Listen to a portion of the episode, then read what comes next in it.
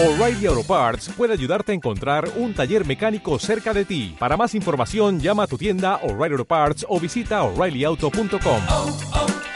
O'Reilly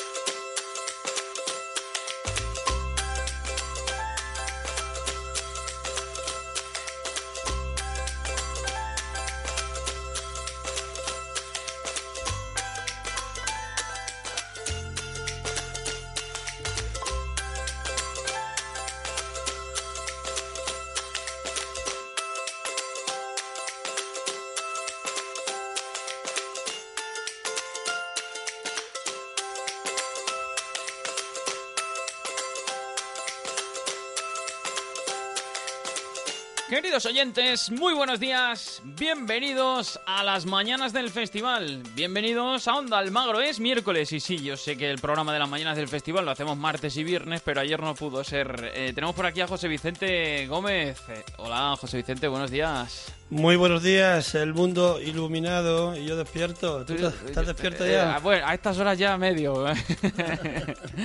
bueno, José, eh, ayer despertó el pueblo en general también, ¿eh? Porque vaya la que se montó con la llegada de la reina Leticia. Sí, la verdad es que estos premios eh, que nos han traído aquí a, a- a la reina Leticia eh, han sido impresionantes. Yo me quedé, pasé un rato por la plaza y me quedé impresionado del despliegue de, de seguridad y control. Que digo, sí, cada día que se levanta esta mujer necesita todo este será necesario, digo yo. Será necesario, eh, Será imagino necesario. que sí, pero la verdad es que fue impresionante el despliegue de medios de todo tipo para recibir a, a su majestad la reina Leticia, que hay que decir que estuvo súper amable, cariñosa, simpática, cercana con los almagreños, todo el mundo que quiso se acercó a ella, eh, pudo tocarla, echarle la mano, cogió a muchos bebés, eso es algo que ha llamado mucho la atención. En fin, muy cercano, eh, muy cercana, perdón, a, a todo el mundo, la, la reina Leticia, así que bueno, pues cayó, cayó muy bien. Eh, se nota que le tiene un poquito de cariño al magro, ¿eh? Yo creo que después de hacer aquella visita que hizo cuando todavía era princesa, eh, eh, se le ha quedado en la memoria y, y se denotaba ese cariño hacia Almagro y los almagreños, ¿eh? Ujú. Sí, sí, yo no estuve, tú estuviste presente en el, Sí. en el acto. También me comentabas que también para la prensa eh, también había un control también Eh, sí, a- a- exhaustivo también a, a los medios. Mm, Además quiero explicarlo porque es el motivo por el que no hicimos programa ayer. En un principio el horario en el que se nos iba a acreditar a los medios era mucho más temprano del que luego se nos acreditó, pero ya una vez que estábamos acreditados y habíamos entrado en el cordón de seguridad, tuvimos que pasar varios controles, ya no nos dejaban salir del control de seguridad, si no, no podíamos volver a entrar, en fin, e- ese fue el motivo por el que ayer no vinimos a hacer radio. Eh, y, pero bueno, la actualidad mandaba y había que estar allí en el, en el acto con, con la reina Leticia José. Bueno, eh, ya pasó la reina Leticia por Almagro, ya pasó la. Pero al la final se quedó a comer en el parador o no comió. Pues yo creo Pregunta. que sí. Decían que no, que no se iba a quedar. Ana nos decía que no, que no. Pero yo he visto por ahí fotos de gente con la reina luego en, en el, en el aperitivo, ¿no? En el, en el vino de honor que hubo después. Así que por lo menos al vino yo creo que sí se quedó. Creo, Sí, no sé. No, no sabemos, ¿no? Después de haber inspeccionado las cocinas del parador Claro, también, la comida sí, que se iba a ofrecer, si estaba Sí, en buen estado de, de salubridad, o sea que... En fin, que, que ya está. ¿qué ha Bueno, y se le, se ¿Qué le ha hizo un, la se le luz? hizo un regalo, le hicieron un regalo. Pues la gente, la gente le llevaba cosas. Yo sé que hubo gente que le llevó fotografías de cuando estuvo por aquí con, Ah, ¿sí? con su marido y con sus hijas. Eh, creo que alguien le regaló un abanico de encaje también, me parece, pero no sé si de manera oficial se le hizo algún regalo o no. No lo sé. ¿Tú, sí. tú has oído algo o qué? No, he oído algo en la prensa de un, de un regalo especial, no sé si, o en el ayuntamiento, no sé si alguien le ha hecho un regalo especial a, Pues, no te sé a decir. la doña. Leticia. No te sé decir, José Vicente. Bueno, el caso es que ya, ya decimos, ya pasó eh, la reina, eh, va a ser recordado sin duda este festival, mm, entre otras cosas, por la visita de Doña Leticia al Magro y al Corral de Comedias para la entrega de los premios que llevan su nombre. Felicidades a todos los premiados, entre los que se encuentra el propio festival. Y aquí estamos para dedicarle la mañana al festival y sobre todo a hablar de lo que ya hemos visto. Al final, como siempre, anunciaremos todo lo que queda por ver hasta el viernes que volveremos a tener programa de las mañanas del festival.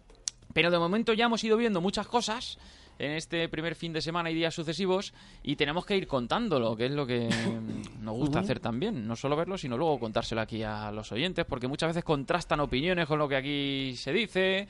Y dicen, anda, pues yo no estoy de acuerdo con, lo- con vuestro punto de vista. O sí estoy de acuerdo. Eso sería muy interesante que, que la gente, los oyentes, eh, pudiesen participar y pudiesen también dar su opinión sobre, sobre cómo ven el festival, ¿no? cómo sienten ellos el festival y, y sobre todo eso, que pudiesen comentar algún alguno de los trabajos ¿no? que, se, que se ponen. Pues nada, quien quiera, aquí estamos, ¿eh? A vuestra entera disposición. Vamos a empezar, ya que está el año, mm, o el festival, la edición 42 dedicada a México, vamos a empezar con algunas de esas obras mexicanas que hemos podido ver en el primer fin de semana. ¿Te parece, José Vicente? Pues me parece estupendo, viva México, Viva México. pero no tan lejos. Eh, yo he visto una y tú dos, así que vamos con las dos tuyas si te parece y después con, con la mía. Tú has visto El desdichado en fingir y El rey de sí mismo, las dos en el corral y a cargo de la misma compañía, ¿verdad? Bueno, eh, no es la misma compañía. Yo no sé si la que tú has visto también es del colectivo del colectivo teatral del Estado de Guerrero. No. no, No. no, no. Bueno, es un colectivo teatral que aúna a varias compañías. Entonces, claro, yo también pensaba que iba a ser la misma compañía, que compañía. iba a estar el viernes y el sábado, iba a estar luego el domingo, y no, son dos compañías distintas porque el colectivo teatral de Guerrero, como te digo, eh, forman, lo forman, lo conforman varias compañías, ¿no? De la Mancha Teatro, fíjate qué nombre, de la Mancha De Teatro. la Mancha Teatro se llama. Sí, de la Mancha Teatro. Don Quijote de la Mancha, pues de la Mancha Teatro, eh, Compañía de Teatro de Tasco, Chilapán, Colectivo Cultural, Fénix Nuevo Hispano, que está, que no nos traen algo en el siglo, creo, nuevamente, Raíz y Memoria. O sea, son como cinco o seis grupos teatrales que conforman este colectivo teatral de Guerrero. Y bueno, pues se inauguraba México en el, en el festival y el sábado, no sé cuál de estas cinco compañías es la que estuvo, porque no lo especifica exactamente, cuál de las cinco estuvo con el desdichado en fingir. El desdichado en fingir es, eh, es un texto de, de uno de, también de los protagonistas de esta edición, que es Juan Ruiz de Alarcón, este autor también novohispano, y sí está dedicado a, a Sor Juana, pero también evidentemente a, a este autor americano eh, que es Juan Ruiz de Alarcón. Eh, como el título dice, pues el desdichado en fingir es, es las eh, peripecias que, que, le, que le pasan a Arsenio, un, un caballero que por fingirse eh, hermano de, de su amada, pues le van a llover de palos y se ha desdichado en fingir. Es una comedia de enredo y en algún momento dado que hay como tres, eh, tres personajes haciendo, fingiendo ser el hermano de todos los enamorados de, de- de ella. Es una comedia de enredo. eh, ambientada bueno en el corral de comedias había cosas curiosas Álvaro como que no encajaba muy bien que era eh, que la escena estaba ambientada en Bolonia se hablaba de Roma se hablaba de Viena eh, y, y, claro tú- Saltos geográficos ahí. Sí, no- pero claro, tú cuando veías eso y luego veías el vestuario que era con los ponchos mexicanos y con un gran sombrero mexicano, tú decías, vamos a ver, pero si estoy en Bolonia, No me vuelvas loco. ¿cómo va con ese poncho mexicano? Y so- Entonces era, era curioso ese... Digo, podrían haberle cambiado eh, la ubicación, ¿no? Y Sí. haberse ido a Guadalajara, no, no sé. Pero bueno, esa, aparte de esa curiosidad, la verdad es que la obra eh, de, de este, este de Richard en Fingil, de- dirigido por José Uriel, eh, adolecía, adolecía un poquito tanto en la interpretación como en el montaje. Eh, no, que hubiera- no sé si llegaba al nivel de lo que está acostumbrado. El, ese es un problema que aquí ya en Almagro. Y yo lo Sí. notaba en el público, ¿no? El Digo, festival el- y el corral, claro. Es que, es que estábamos hablando del corral, sí, del claro. de- Y, y yo noté eh, cierta incomodidad en el público porque como que tú cuando vienes aquí al Almagro esperas ver ahí una obra ahí potente con... Mm. Y entonces creo, adolecía, eh, por ejemplo, la- había dos personajes femeninos que eran bastante flojitos y fíjate que normalmente las mujeres suelen en- sobre el escenario suelen ser más potentes que los hombres pues en este caso era al revés pero sí aunque el montaje no está mal es una comedia ligera de enredo pero sí que había cosas ahí tanto en el vestuario el movimiento escénico había cosas que no terminaban de, de cuajar De cuadrar, yo, ¿no? yo disfruté con la obra en el sentido de que bueno no, no estuvo mal era también curioso bueno escuchar el verso con ese acento mexicano Y es quizás lo. Y sobre todo, bueno, que si viene alguien de México, pues yo lo, agradezco. Y luego ellos estaban tan encantados de estar actuando en el Corral de Comedias que es que se les notaba. ¿no? Luego besaban las tablas y todo cuando salieron a aplaudir, ¿no? Y se les notaba que estaban tan enamorados de estar ahí actuando que, ya te digo, aunque realmente reconozco que creo que, que ya el público de Almagro exige Pide más. exige que los montajes tengan cierta calidad ah, en todos los aspectos. Y esta era una obra dentro de la, bueno, de la sencillez, de la escenografía, ya, ya la pone en sí el corral de comedias, pero sí que adolecía tanto en el vestuario, la interpretación.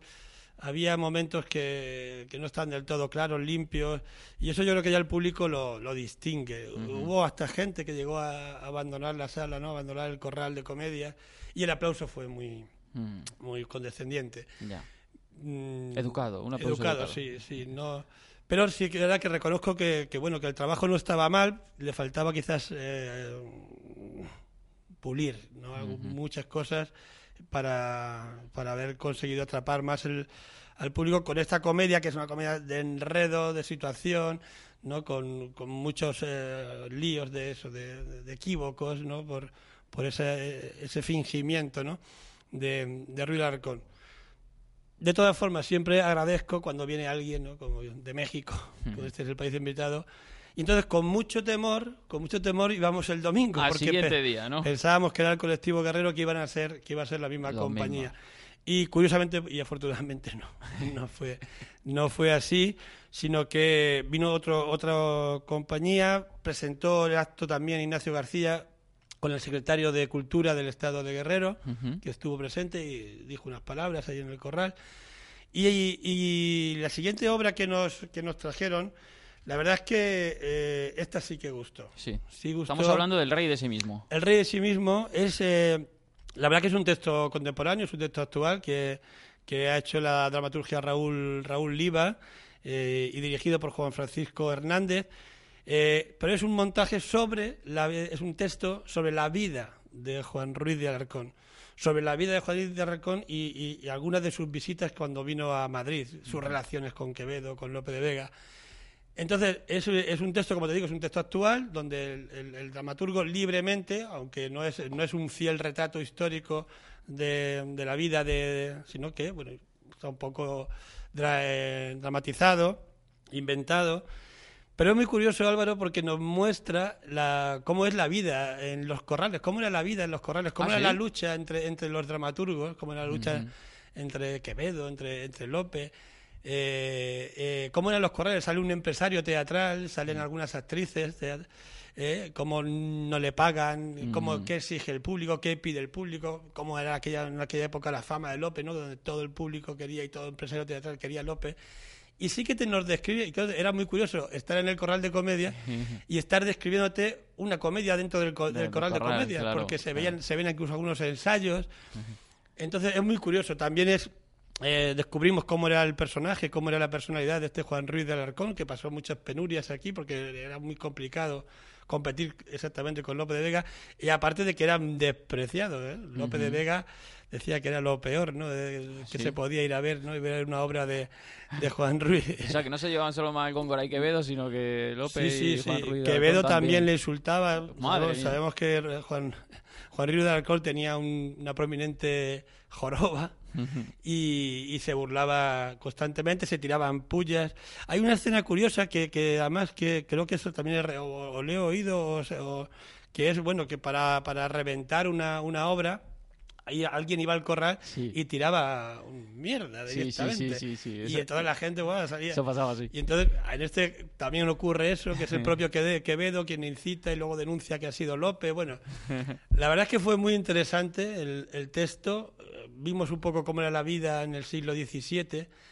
Y, y la verdad es que y era muy curioso también el, el hecho ese, porque claro, estaban- ah, estábamos en Madrid, estábamos en, en- en pleno eh, centro de la cultura de, eh, española y claro, y, y, y hablan mucho de, lo- de- de cómo somos los españoles, pero claro, todo esto con un texto escrito por un mexicano y con la noción de, de- México y con acento mexicano Claro, también. claro. Era muy era muy curioso, ¿no? Eh, aparece que Quevedo, por ejemplo, uno de los personajes que aparece y, y es, es muy, es muy interesante. Nos gustó mucho el texto, se hacía evidentemente eh, fácil de seguir porque era un, un verso muy en romance muy ligero y, y esta obra sí que gustó al, al público, gustó bastante. ¿eh? La gente se levantó aplaudiendo porque desde México dieron una visión de cómo somos los españoles. Cómo somos los Y cayó españoles. bien la visión, ¿no? Cayó bien. Sí, Eh, bueno, ta- no es, no es una visión eh, Sí, galante. ¿eh? no- nos meten nuestras pullas, ¿no? Nos meten nuestras pullas. Luego hay muchas palabras. se se habla muy mal durante toda la obra, ¿no? De, de puta para arriba. Y era muy curioso porque no sé por qué había dos mujeres delante, delante nuestra que, que cada vez que eh, había un personaje que cada dos por tres eh, estaba hablando de mierda, de cagar. Bueno, era muy escatológico. Y estas dos mujeres pues le picó la risa y entonces cada vez que, este- que, que era cada cinco segundos ya soltaba una pues estas se trozaba de risa y, le dio la risa tonta ya que esa de que ya te ríes y no te puedes aguantar. Y, le- y- y estuvieron así toda la obra Toda con la risa tonta que, que se partían de risa pero ya porque es que y en fin fue un montaje muy muy interesante.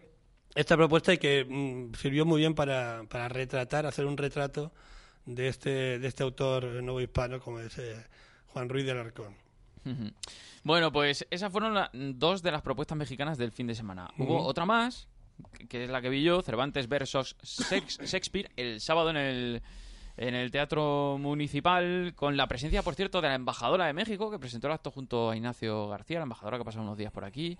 Mucha presencia de, de autoridades mexicanas, ¿eh? hemos visto. Con eso de ser el, el país invitado, pues México se ha volcado también, ¿eh? Con, Sí, el, festival. totalmente volcado con-.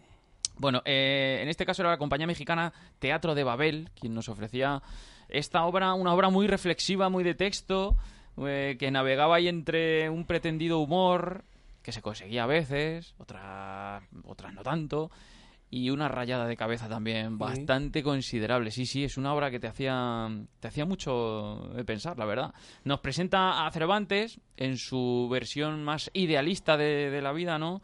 Y nos presenta a Shakespeare, un tío más impulsivo, más combativo, como escribían también un poco los dos, ¿no?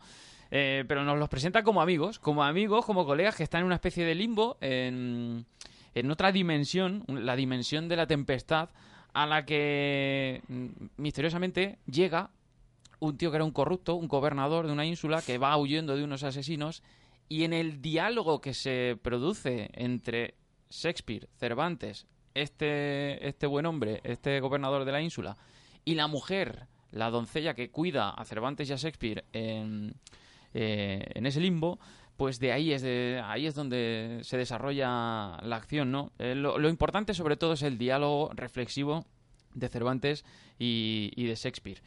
Y también, bueno, da cierta pábula al amor que surge con, con la dama que los cuida. Eh, pero bueno, que lo que hace al final es sumergir al espectador en una reflexión, una continua reflexión sobre cómo eh, superar los obstáculos, sobre cómo superar la adversidad, sobre si merece la pena luchar o no, eh, aun sabiendo que las consecuencias finales pueden ser fatales, luchar más con las armas y, y con la fuerza o luchar más con la palabra, eh, son las dos corrientes, los dos contrapesos que ponen en, en la balanza. Al final es el propio espectador el que tiene que decantarse por una o por otra. Pero bueno, yo diría que es una loa frente a la resignación. Es como yo definiría esa obra de Cervantes versus Shakespeare. Una llamada a la lucha inteligente.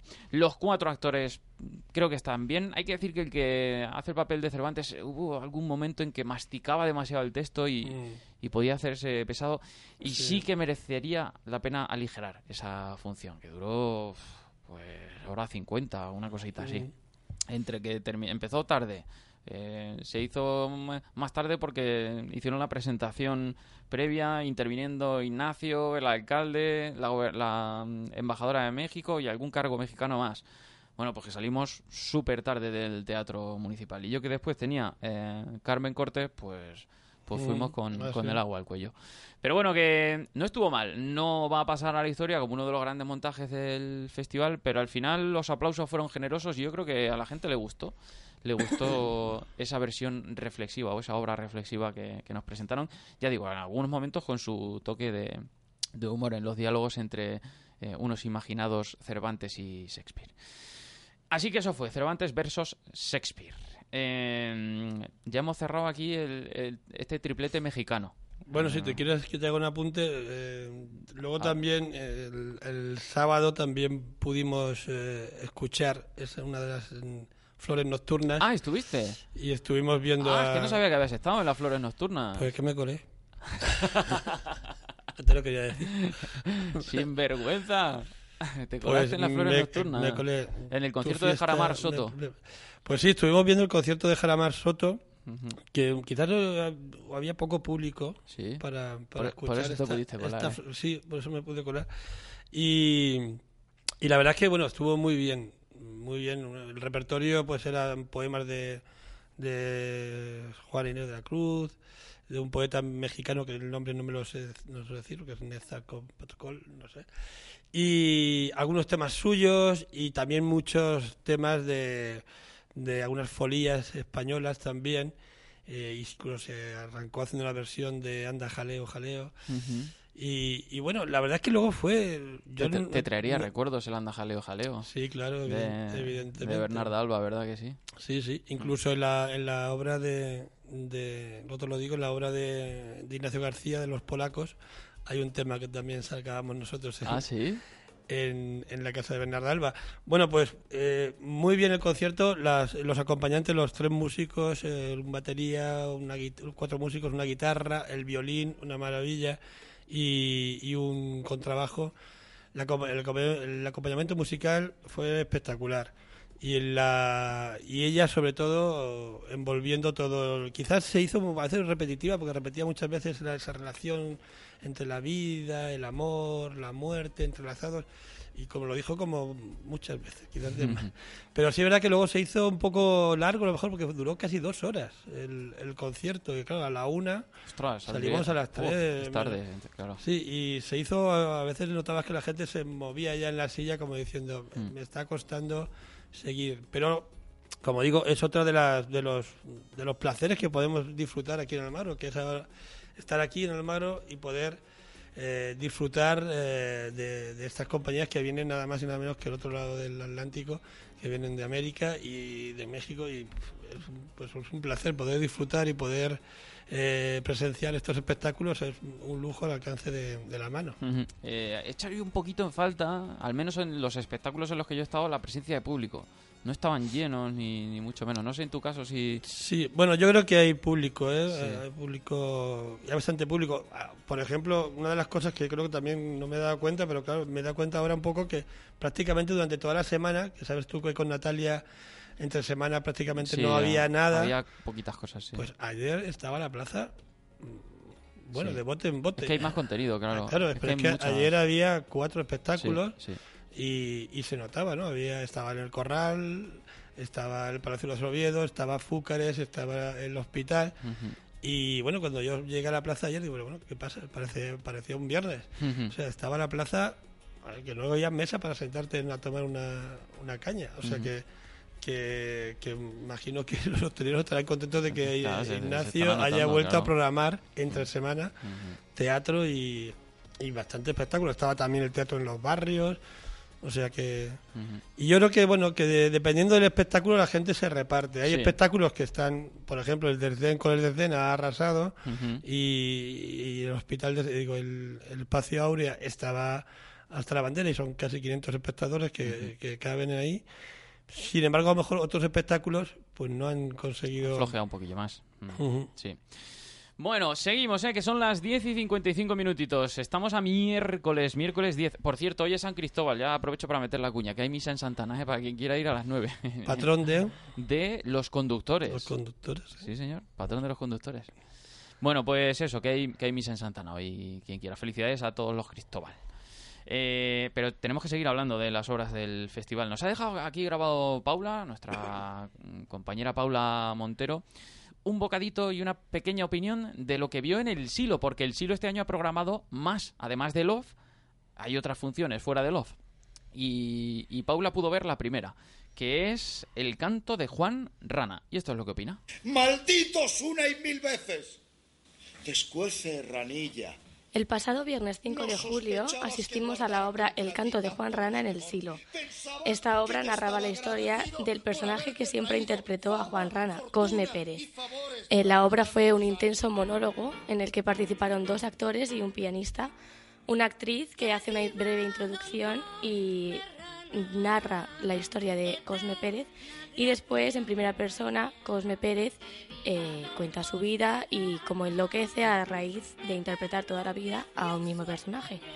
Y el, el broche principal y mejor lo pone el pianista que hila toda la obra a través de, de la música del piano.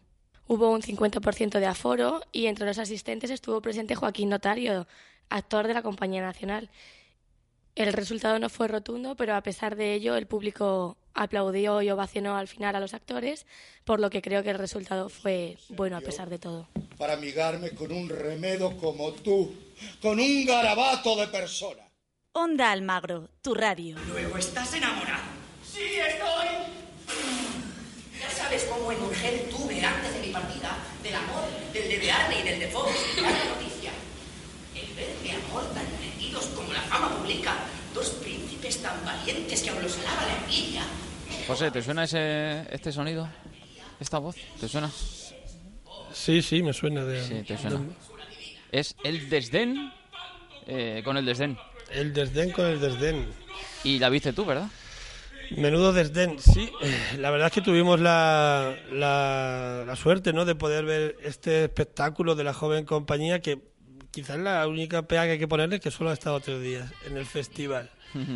Porque la verdad es que, que la dirección de, de Iñaki Ricarte es, eh, es soberbia. Y ha cogido a la joven compañía. También este tipo de juego escénico se da muy bien para, para un elenco joven, ¿no? No sé cómo quedaría este tipo de montaje con los, con los mayores, ¿no?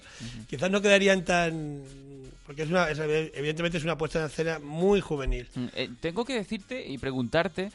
Yo el otro día estuve tomándome algo en el Marqués y estaban allí los de la joven compañía. Y yo no conocía absolutamente a nadie. Digo, yo creo que han cambiado de claro, generación. ha cambia, cambiado, sí. ha cambiado, ¿no? La Creo que generación. son dos, dos años, ¿no? Lo que, lo que es el curso. La, la gente que trae la joven, dos o tres años. Pero ¿no? había caras que más hacían de transición, por así Mm. decirlo, y que se quedaban más No, tiempo. ah, hoy es, no- es nueva, ¿no? Es Sí, yo no, nueva. cono- no conocía no conocía a ninguno de los componentes del, del elenco y, y la verdad es que el- bueno la gran mayoría quizás hay algún, alguno de ellos dos personajes quizás un poquito más flojitos pero destacar a los dos protagonistas y a Polilla el que hace criado que es maravilloso el criado es Ujú. quizás lo mejor de, de la obra, pero también los dos protagonistas están muy bien. Curiosamente, la, la protagonista, no te sé decir el nombre, eh, la protagonista, eh, sí te lo sé decir, Irene Serrano, tenía una voz que si tú cerrabas los ojos, te creías que eras Concha Velasco. ¿Sí? Sí, sí, tenía algunos momentos, algunos tonos, algunos... eh, que decía, "Uy, sí, parece Concha Velasco. La voz se le parecía mucho, pero muchísimo, muchísimo a, a Concha Velasco, era curioso.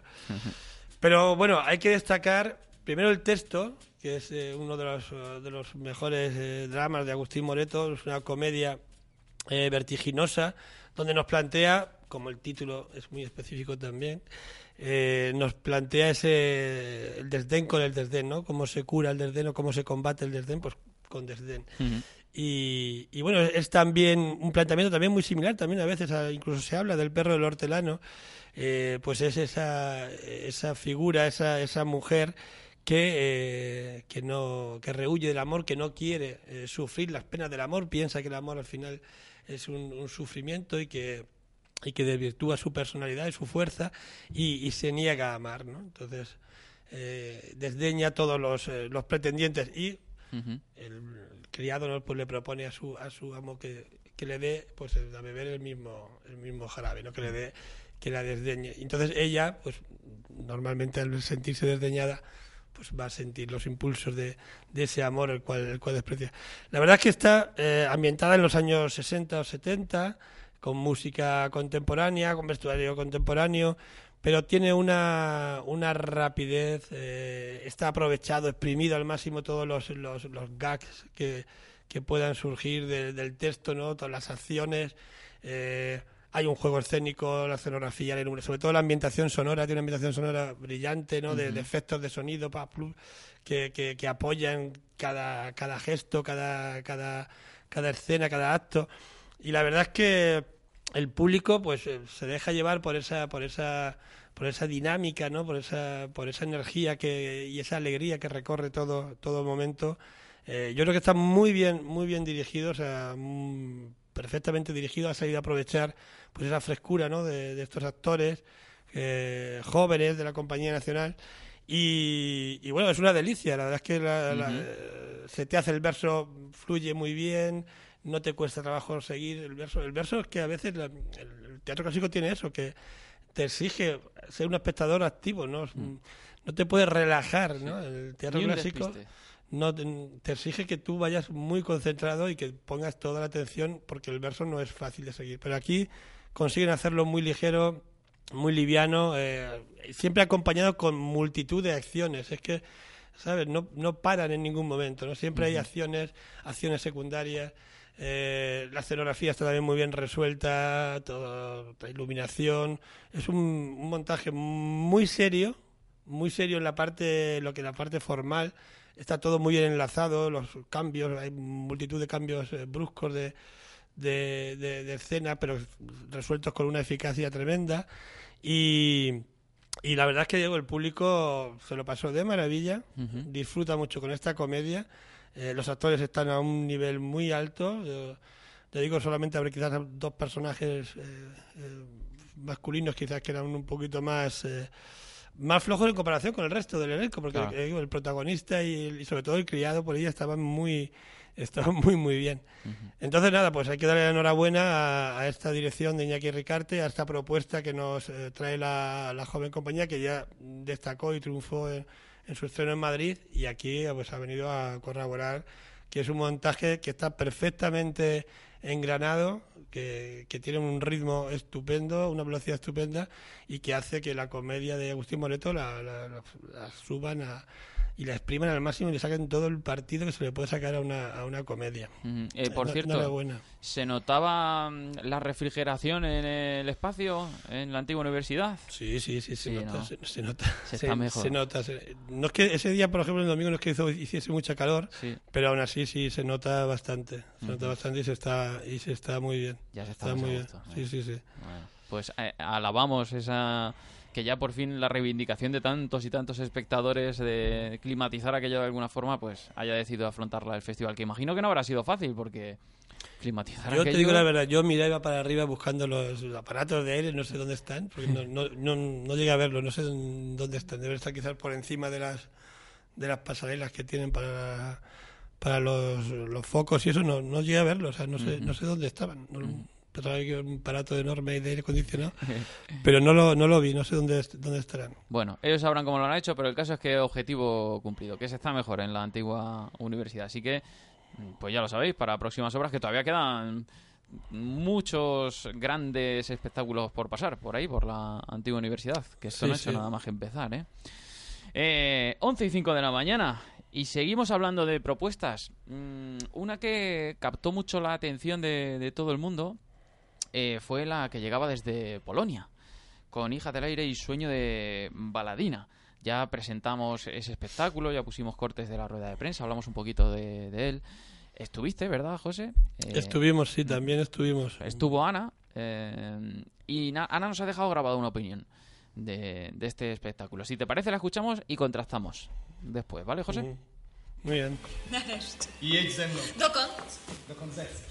Propuesta extraña, poética, muy visual y casi experimental, la presentada este fin de semana por la compañía polaca de Jan Kanonowski de Opole y del Instituto Polaco de Cultura de Madrid. Hijas del Aire, Sueño de Baladina, dirigido por Ignacio García, el director de- del festival. Ha sido uno de los montajes más valorados por la crítica cultural y teatral. Era también uno de los más esperados, porque todo el mundo estaba pendiente de cómo se anudaban dos piezas teatrales de dos grandes dramaturgios, dramaturgos perdón, de la literatura universal. Hija del aire, de Calderón de la Barca, y una de las obras eh, alegóricas de este, como digo, de Calderón de la Barca y además Baladina, de Julis Slovaski, que es el representante del romanticismo polaco, uno de los primeros traductores al polaco de Calderón. El resultado fue muy positivo. Extraño, como he dicho, o mejor dicho, diferente, eh, más cerca de un Almagro por esa estética o por ese teatro corporal, eh, una línea más vanguardista. Eh, la historia es la lucha de poder entre dos mujeres, Baladina, que en español podría ser su Semiramis, y, y Alina, que rivalizan por coronarse o por coger esa corona, pero con un afán más como no con ganas de tener ese poder por, por ser esas personas que mandan, sino por ese afán libertador y con un remedio más espiritual. Bueno, pues en este, en este montaje de estas, dos, de estas dos mujeres, en este, esta representación que vemos, hay un nivel que también no abandona, o hay, un, hay otro personaje más que tenemos ahí, que es intuición, que ese personaje vaga alrededor de estas dos mujeres, de Baladina y de Alina, y que marcan pues toda la trama. Al final, triunfa la responsabilidad y la ética en esta relación con, con el poder. Destacan dos elementos. La puesta en escena, en la que la acción se desarrolla sobre una tarima que está cubierta de una tela roja, que es movida en determinados momentos, o, o yo podría decir que casi todo el tiempo, eh, ah, formando, valga redundancia, formando diferentes formas, que muchas veces es un refugio, unas veces es un espacio eh, liberador, otras veces es un bosque, otras veces nos, eh, traslada a otros lugares, a un campo de batalla. Bueno, pues en toda este, esta acción que se desarrolla en esta tarima con esta tela roja, pues es también como parte también de, un personaje más que se funde con, con ellos mismos, ¿no? Eh, y por otro lado también destaca la música, es el hilo conductor que también es cómplice de, mm, de esas pasiones que, que se ven en- durante la obra y de esa belleza del espectáculo. Hay muy poco texto y los espectadores de todas maneras lo pueden seguir con bastante facilidad con los sobretítulos en las piedras del Palacio de, de Fúcares. Em, por estas dos razones, el espectáculo eh, gusta, gustó mucho, como digo, a la crítica y a las personas que más esperaban este tipo, este remontaje. Engancha al espectador por esa combinación también que tiene de escenografía, de luz, de sonido. Está bien planteado y se suma que el palacio del patio de Fúcares consigue que esta propuesta sea muy estética y poética. Pero sí que insisto que es una propuesta un poco extraña y diferente para el público en, en general. ¿no? La embajadora de Polonia también asistió a la función el sábado, porque esta función fue el viernes y el sábado.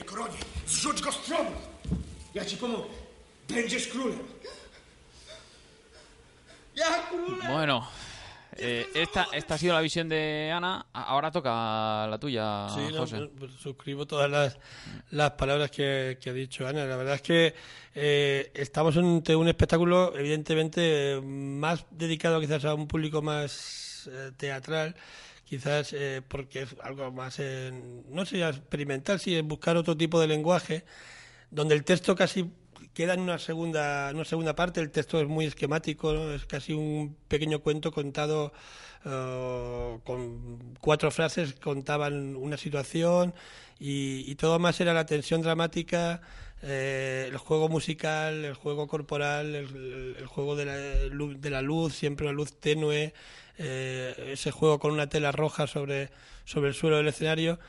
La verdad es que el espacio era ideal en el Palacio de los Fúcares. Yo estaba ahí un momento ahí que estaba viendo. A veces estamos pasas aquí todos los días, tú vienes aquí todos los días a trabajar y probablemente no valoras el- ese patio que tienes ahí. Yo, yo intento valorarlo, la verdad que sí. Pero la verdad es que era, era, era una gozada estar aquí la- mirando las estrellas y viendo el espectáculo. Es un espectáculo eh, dirigido por Ignacio García, por el director del festival.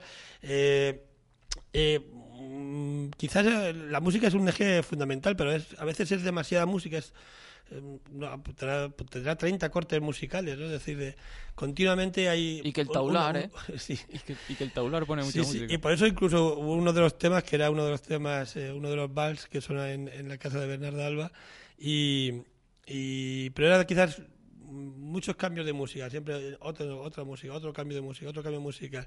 Pero sí que es verdad que, el espectáculo eh, consigue al final eh, enganchar y de una manera muy, muy, muy sutil, digo, con muy poco texto, eh, consigues entrar en esa, en esa lucha ¿no? por el poder, cómo el poder desgasta, cómo el poder te, te llega a hacer cosas que tú pensabas que jamás ibas a...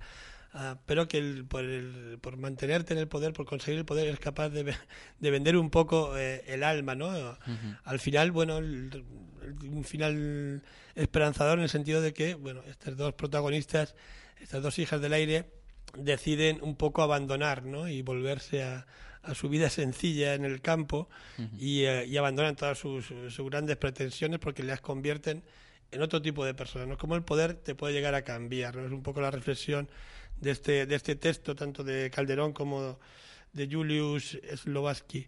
Eh, es un montaje interesante, también como ha dicho Ana, más cercano también de las propuestas de la Magro porque es una propuesta ya evidentemente con una estética, con una poética di- diferente, que quizás al público más entendido, más teatral, le, le gusta porque le sorprende, pero sí que es verdad quizás para el público más eh, que busca otras cosas le pueda le pueda sorprender este espectáculo y le pueda eh, desencajar un Mm, poquito, ¿no? dejarlo descolocado, ¿no? Descolocado un poquito, pero es muy interesante tanto la propuesta a nivel estético, a nivel poético y, y esta fusión, ¿no? Entre, entre los dos eh, dramaturgos, tanto Calderón como, como el dramaturgo del siglo XVIII polaco. Hablaba Ignacio en rueda de prensa del nivel actoral de los polacos, que dice que el nivel actoral en Polonia es Mm. muy alto, que es muy bueno. Yo si te digo la verdad, también es- esperaba algo más. Sí. Pero no me sorprendió, o sea, no, no vi que hubiese una gran diferencia ¿eh? de, de, de otras, de otras propuestas eh, eh,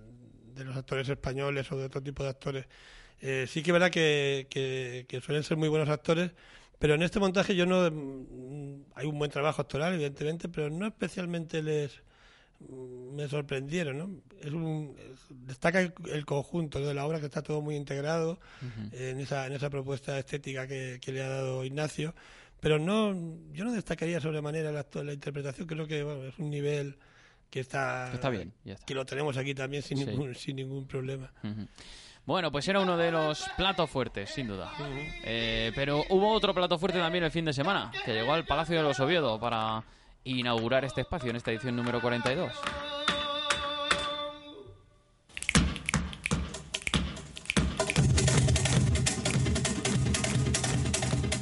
Pues aterrizó con toda la fuerza del mundo Carmen Cortés, doña Carmen Cortés para interpretar a una Juana Inés, para meterse en el papel de la protagonista del festival indudablemente de este año, en un espectáculo que está muy bien, que gustó muchísimo al público, pero al que yo tengo que decir que no le beneficia la comparación a la que todos tendemos, al menos todos los que vimos el año pasado a Rafaela Carrasco, no le beneficia esa comparación con Nacida Sombra, que es lo que hace, pues ya digo, todo el que vio el año pasado a, a Rafaela Carrasco, pues hablaba de eso, de la comparación, ¿no? Porque es que, claro, el espectáculo del año pasado de Nacida Sombra es que fue muy fuerte, es que, es que fue buenísimo, es que fue muy rotundo y muy redondo en todos los sentidos y en todos los aspectos. Y este es muy bueno, pero no es tan no es tan rotundo, no es tan redondo. Este es, como dijo Portacelli en la rueda de prensa, Carmen Cortés, pura y dura. Carmen Cortés y su baile. Y un trío de flamencos muy buenos, ¿eh? Eh, hay que decir que están los tres muy bien.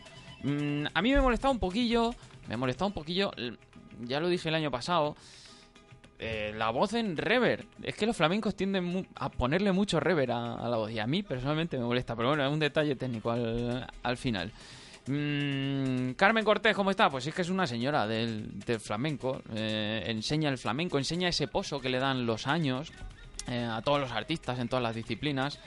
Años en los que, claro, hay menos facultades, pero hay mm, más conocimiento, más sabor.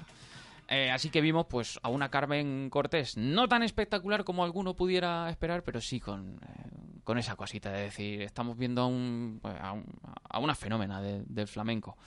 Eh, me gustó también mucho la iluminación de Cornejo, de Juan Gómez Cornejo, porque si el espectáculo es un poquito plano, que no, que no es que sea plano, la luz lo convierte en menos plano, ¿no? Y, y le da un toque muy, muy especial. Muy limpia la luz, muy sencilla, pero, pero vistió bien al espectáculo.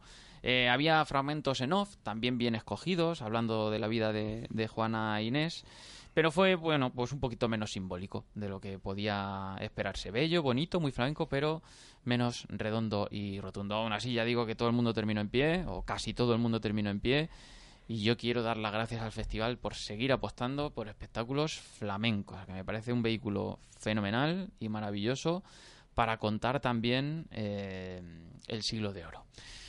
Eh, ¿Te hubiese gustado ver a Carmen Cortés? Claro, me hubiese Te hubiese gustado gustado, verlo ¿verdad? todo, sí. La, la verdad es que cuando tú haces un, Álvaro, un poco de balance, simplemente este fin de semana, ya todo lo que ha pasado por el festival, fíjate todo lo que estamos hablando, ¿no? Desde un grupo venido de Polonia, de Opal, Eh, México con tres espectáculos, la Compañía Nacional, la Joven Compañía Nacional, flamenco, música. Es decir, eh, ha querer abarcarlo todo es casi, Es casi imposible, imposible, es pero, imposible. pero que hay para todos los gustos, la banda de música con los conciertos que ha hecho. O sea, en una, en un, simplemente en un fin de semana han, pasado por aquí ya 10 espectáculos y todos con mucho valor y con diferentes palos, tocando diferentes palos, desde el teatro más contemporáneo, eh, como fue la propuesta del- de Ignacio García y con, con el grupo venido de Polonia, a espectáculos más clásicos como los mexicanos con eh, el dedicado en fingir, pero todo eh, abarcando todos los estilos, todos los palos, música, eh, por no hablarte de todas las exposiciones que hay interesantísimas para ver, o sea que de repente eh, Almagro es un foco de cultura eh, tremendo y hay tanta cantidad y tanta calidad que la verdad es que es muy muy fuerte. Ahora que has comentado lo de las exposiciones y antes de escuchar a Paula, que estuvo viendo la banda de música de Almagro y nos ha dejado también grabada su opinión, vamos a decir que hoy se celebra un homenaje a Miguel Molina mm, dentro y al amparo de la exposición que hay montada en el Hospital de San Juan, que yo no la he visto, pero me han dicho que, que es maravillosa. Tengo una gana de verla locas, la verdad. Bueno, pues hoy a las 8 en el Espacio de Arte Contemporáneo, ¿sabes quién va a estar? La Martirio. ¿Ah, sí? Martirio, va a estar Martirio.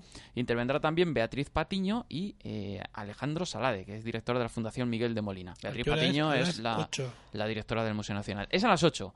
Parece ser que va a haber un encuentro primero con los medios de, de Martirio, pero bueno, eh, ese debate, ese coloquio es a las 8, entrada libre y gratuita eh, en la exposición del eh, Hospital de San Juan. Homenaje a Miguel de Molina. Así que bueno, pues quien quiera ya lo sabe. Eh, la exposición se titula Arte y provocación, la copla como género escénico. Que también está bien que se dedique un espacio a, a la copla. eh, ha sido importantísima. Sí, yo no lo he visto, pero también me, país. me han hablado también muy bien de que está genial esta, esta exposición. Pero todas están muy bien, no hay que Todas. perderse tampoco la exposición que hay sobre la cuatrienal, ¿cómo es? Eh, Cuatrinal de Praga. Cuatrienal de, de Praga, también en, San, En San Agustín. Agustín. También está, aunque es pequeñita, la, los vestidos, los trajes que para zarzuela, para el teatro de Pedro Moreno en el Museo El del Museo del Encaje. Eh, En sea, San Blas. Tenemos en San Blas, o sea que... Hay una proyección con, con gente hablando de, de Sor Juana Inés, en fin. Mm. Eh, que hay muchas cosas. Ya, queremos llegar a todo y ya iremos hablando un poquito en profundidad de todo, pero que también no hemos hecho nada más que empezar en las mañanas del festival. Yo fíjate, te quería apuntar porque hay mucha gente, que ya es una, un- una cosa que te llega así ya de, muchos comentarios, que todo el mundo eh, como que se queja ¿no? sobre, sobre la, la inauguración, ¿no? que no hay Sí, una verdad. inauguración Mm. por ten- Y yo digo, pero bueno, a mí quiero decir, sí, sí está bien, si hubiese una inauguración espectacular y con famoseo, pues estaría genial, sí, no lo digo que no, pero para mí lo importante es esto. es el contenido del es festival. el contenido del Coincido festival. contigo, yo coincido, ¿eh? Entonces, ¿para qué quiero yo una inauguración mm, súper bollante, espectacular, eh, si luego no hay contenido Claro. detrás? Eh, Sí, la inauguración no, no destaca la inauguración de cualquier otro día. Cualquier otro día del festival quizás sea más potente que, que el día de la inauguración, pero, pero lo importante es lo que está ocurriendo ahora, ¿no? Yo prefiero sí, un, un regalo potente dentro y que el envoltorio sea más feote eh, que un envoltorio súper bonito Claro. y que cuando te la quitas en medio luego lo de Luego dentro no te claro, valga. Sí, podemos sí. gastarnos eh, en fuegos artificiales un, Sí.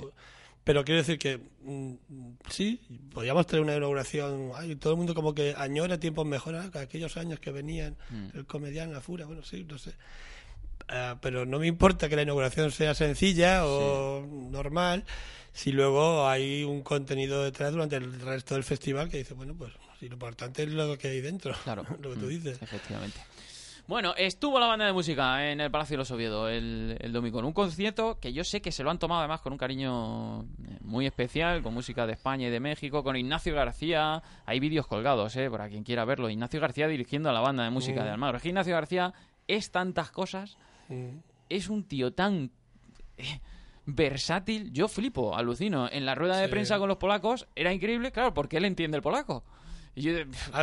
¿Cuántos idiomas no sabrá ya Ignacio García? No sé. Es que hace de todo, es músico. Ignacio García, además de todo, es músico también, ¿eh? Sí, el músico, eh, Compone, es escritor, eh, compone, es que, en fin, es- versiona, Es increíble, ¿eh? el director del, del festival. Pues estuvo Sí. dirigiendo alguna pieza junto a Jaramar Soto. Pero de todo esto nos habla Paula, eh, mm, Paula Montero, que no me sale el apellido.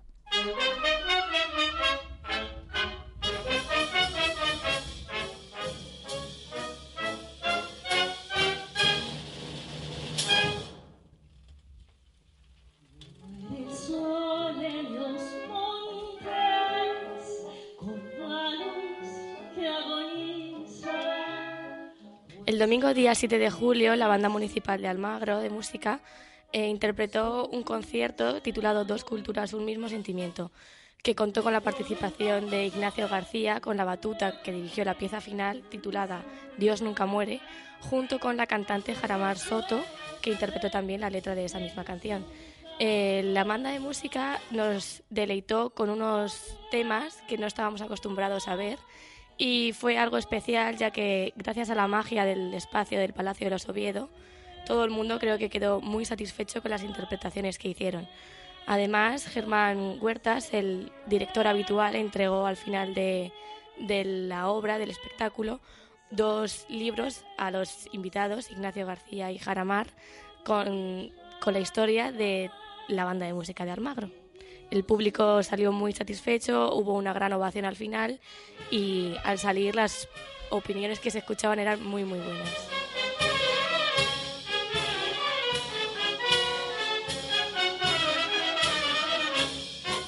Onda Almagro, tu radio.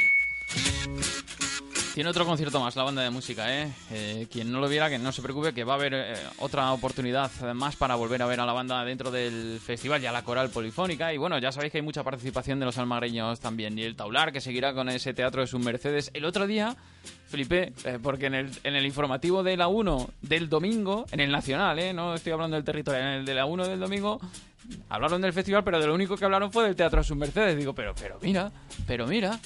Además es un reportaje muy chulo, ¿eh? Dos minutitos, una pieza ahí de dos minutos. Eh, está siendo increíble cómo está cayendo en los medios de comunicación este asunto, ¿eh, José? Sí, yo estamos más que sorprendidos porque eh, todos los medios de comunicación quieren mostrarlo, quieren enseñarlo, quieren sacarlo.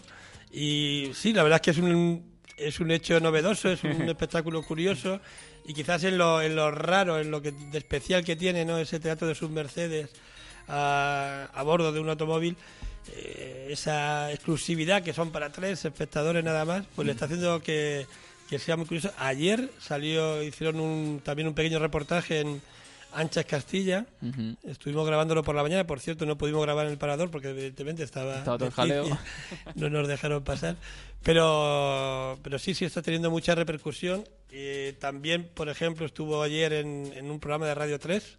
Ujú. en- no me acuerdo el nombre del programa. Dramedias. Dramedias, pues también estuvo ahí. en- estuvieron Maribel y Miguel Barba también ahí colaborando.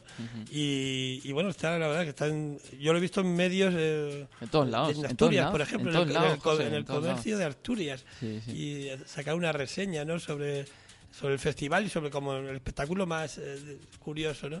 ¿Tú Y la- recuerdas la noche que me contaste lo que te había ofrecido Ignacio? Lo que te dije. Tú sabes que yo, mi memoria. Yo te dije, no sabes cómo va a caer esto en los medios de comunicación. Prepárate porque Sí. todos van a querer estar con vosotros. Hombre, yo sabía que iba a tener repercusión, tanto porque es un- una idea del festival, y el, el propio festival del director, de Ignacio, y el propio festival, eh, porque es para un patrocinador.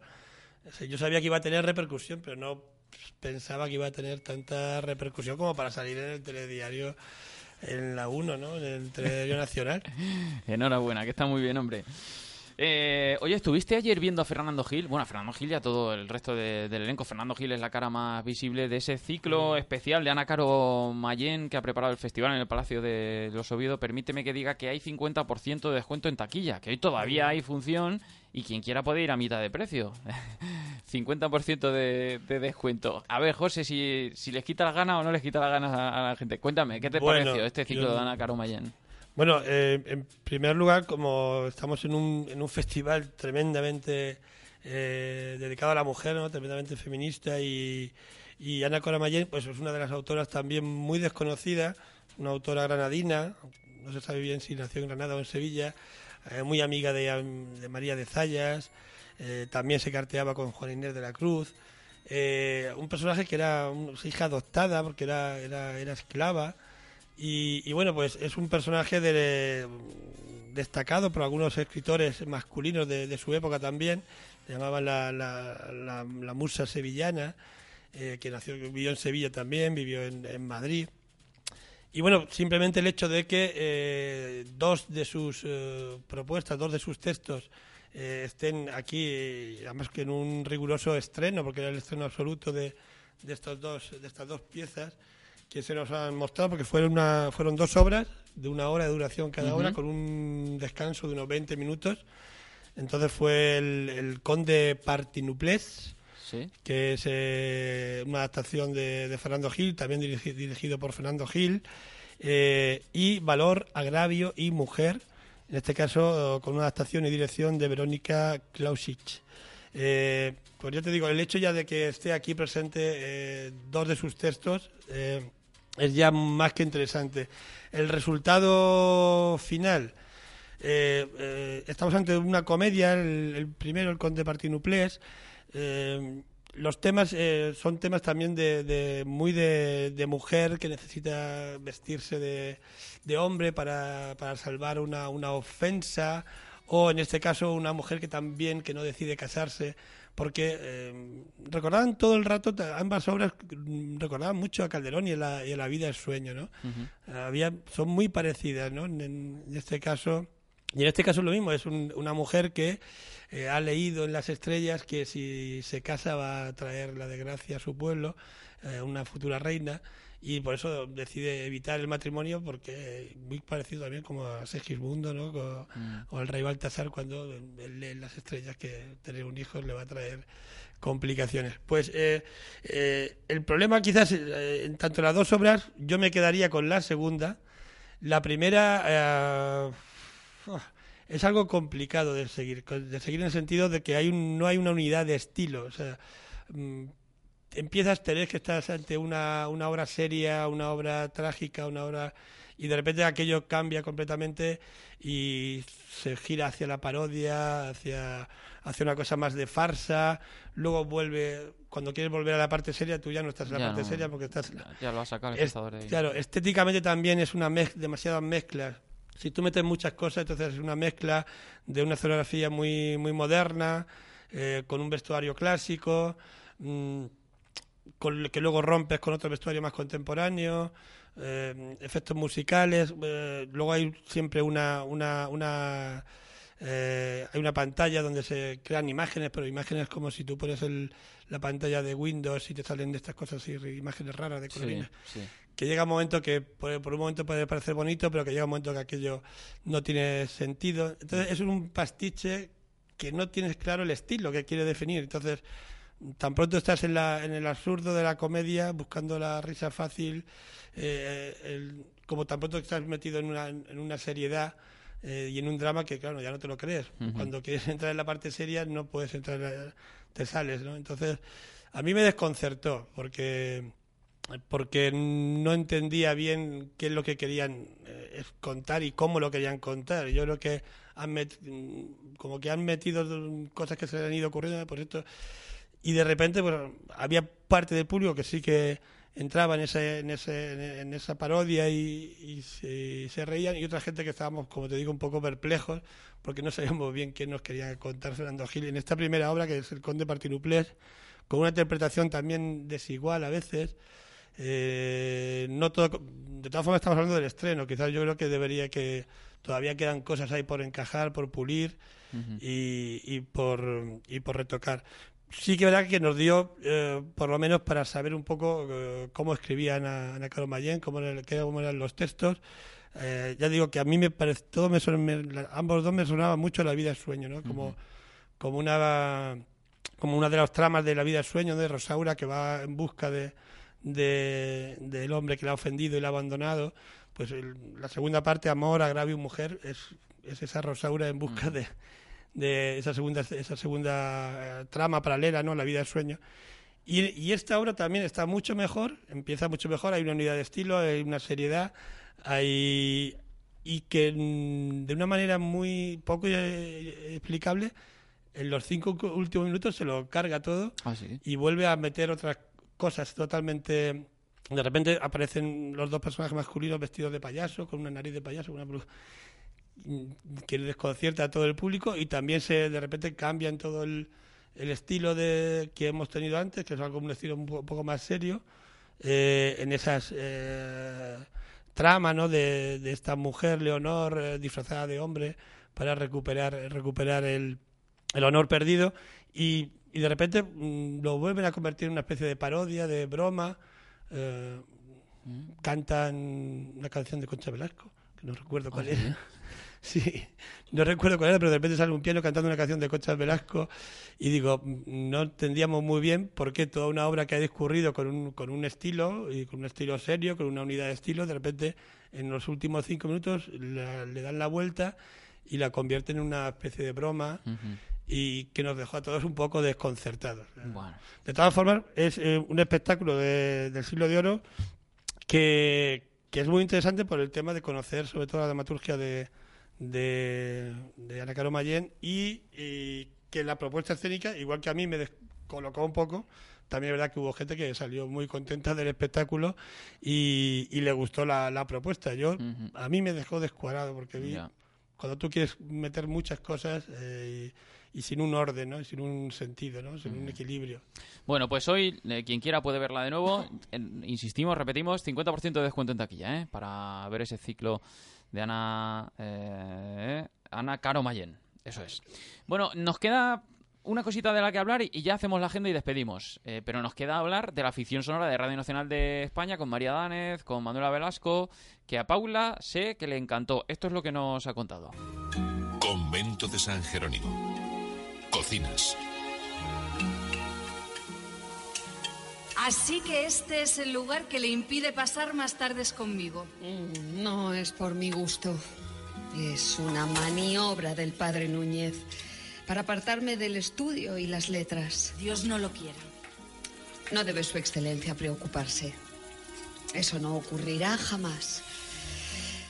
Ayer en el Corral de Comedias eh, tuvo lugar la interpretación radiofónica de Sor Juana Inés con el favor y el desdén, una versión radiofónica que llegaba desde Radio Televisión Española y que contó con la presencia de María Adánez y Manuela Velasco al micrófono, entre otros, y contaba la, la vida eh, eh, y obra de Juana Inés, de Sor Juana Inés, y su, su vida personal, además de cómo, se, cómo escribe y cómo se lo prohíben los arzobispos y eclesiásticos de la época, y acaba con su muerte, una, una parte que nos dejó a todos un tanto tristes, ya que no esperábamos que su vida acabara así, y todo el mundo quedó bastante impresionado con las interpretaciones de las dos protagonistas, y al final una gran ovación durante varios minutos culminó el espectáculo.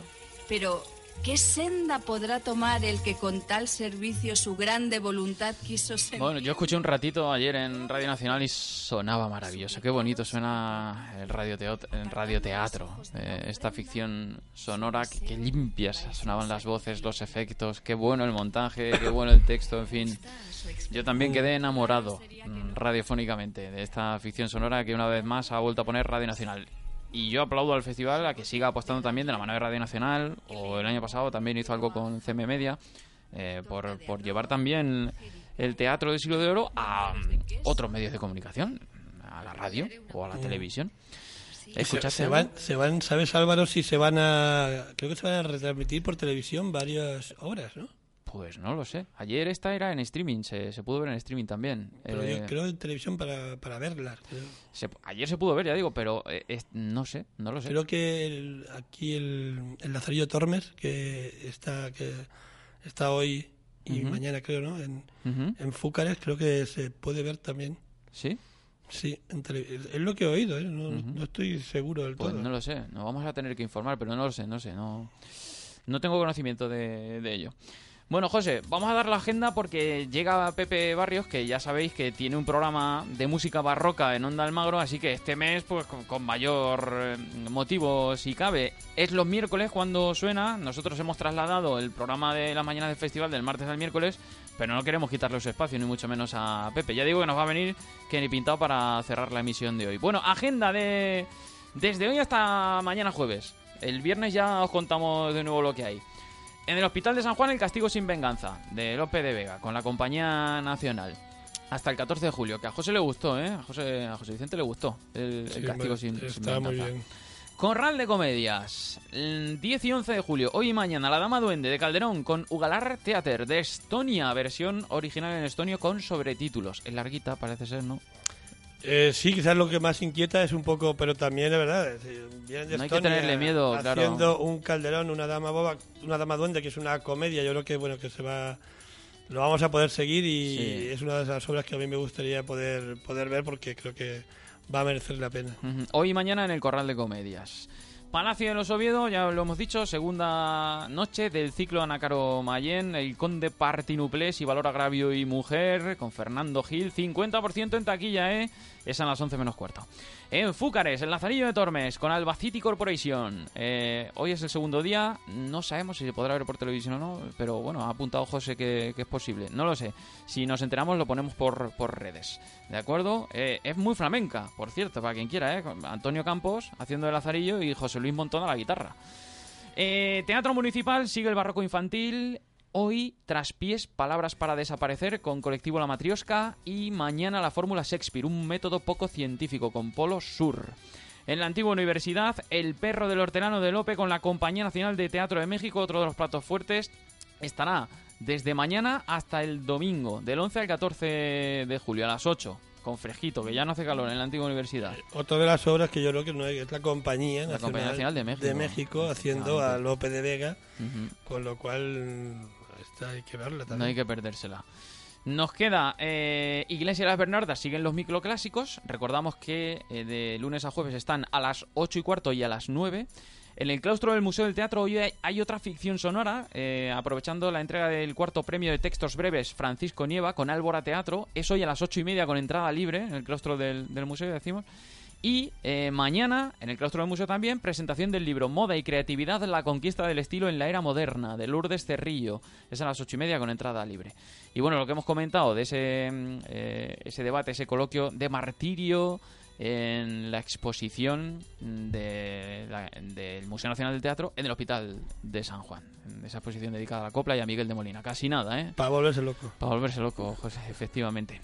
Bueno, pues que un millón de gracias, José Vicente, por acompañarnos una mañana más. El viernes volvemos y seguimos contando lo que veamos y hablando de lo que está por venir, que es el segundo fin de semana potentísimo del Festival Internacional de Teatro Clásico en su segunda edición. Mucho teatro por delante y muchas actividades por delante, porque también han empezado las jornadas de, De teatro de clásico. teatro clásico dedicadas a Sor Juan Inés de la Cruz, también con más de 100 participantes, Álvaro. ¿eh? Más de 100 Madre mía. participantes. que- Madre mía. Se Sí, dice pronto. Y además que son el, el germen del festival. Efectivamente. Ahí jornadas, nació. Es el germen del festival y ahí siguen y ahí continúan. Ahí nació. O sea que muchísimas cosas que por hacer y por disfrutar. Que eh, el mundo iluminado y yo dormido. Despierta, José, despierta. despierta. Hasta el viernes, José. Gracias. Un eh. placer, buenos días. Nos quedamos con Pepe Barrios en Barroco al día para cerrar la emisión de hoy. Mañana volvemos, ¿eh? A partir de las diez y media, aquí a Onda Almagro, al magazine Haciendo Amigos. Buen miércoles de festival a todos, adiós.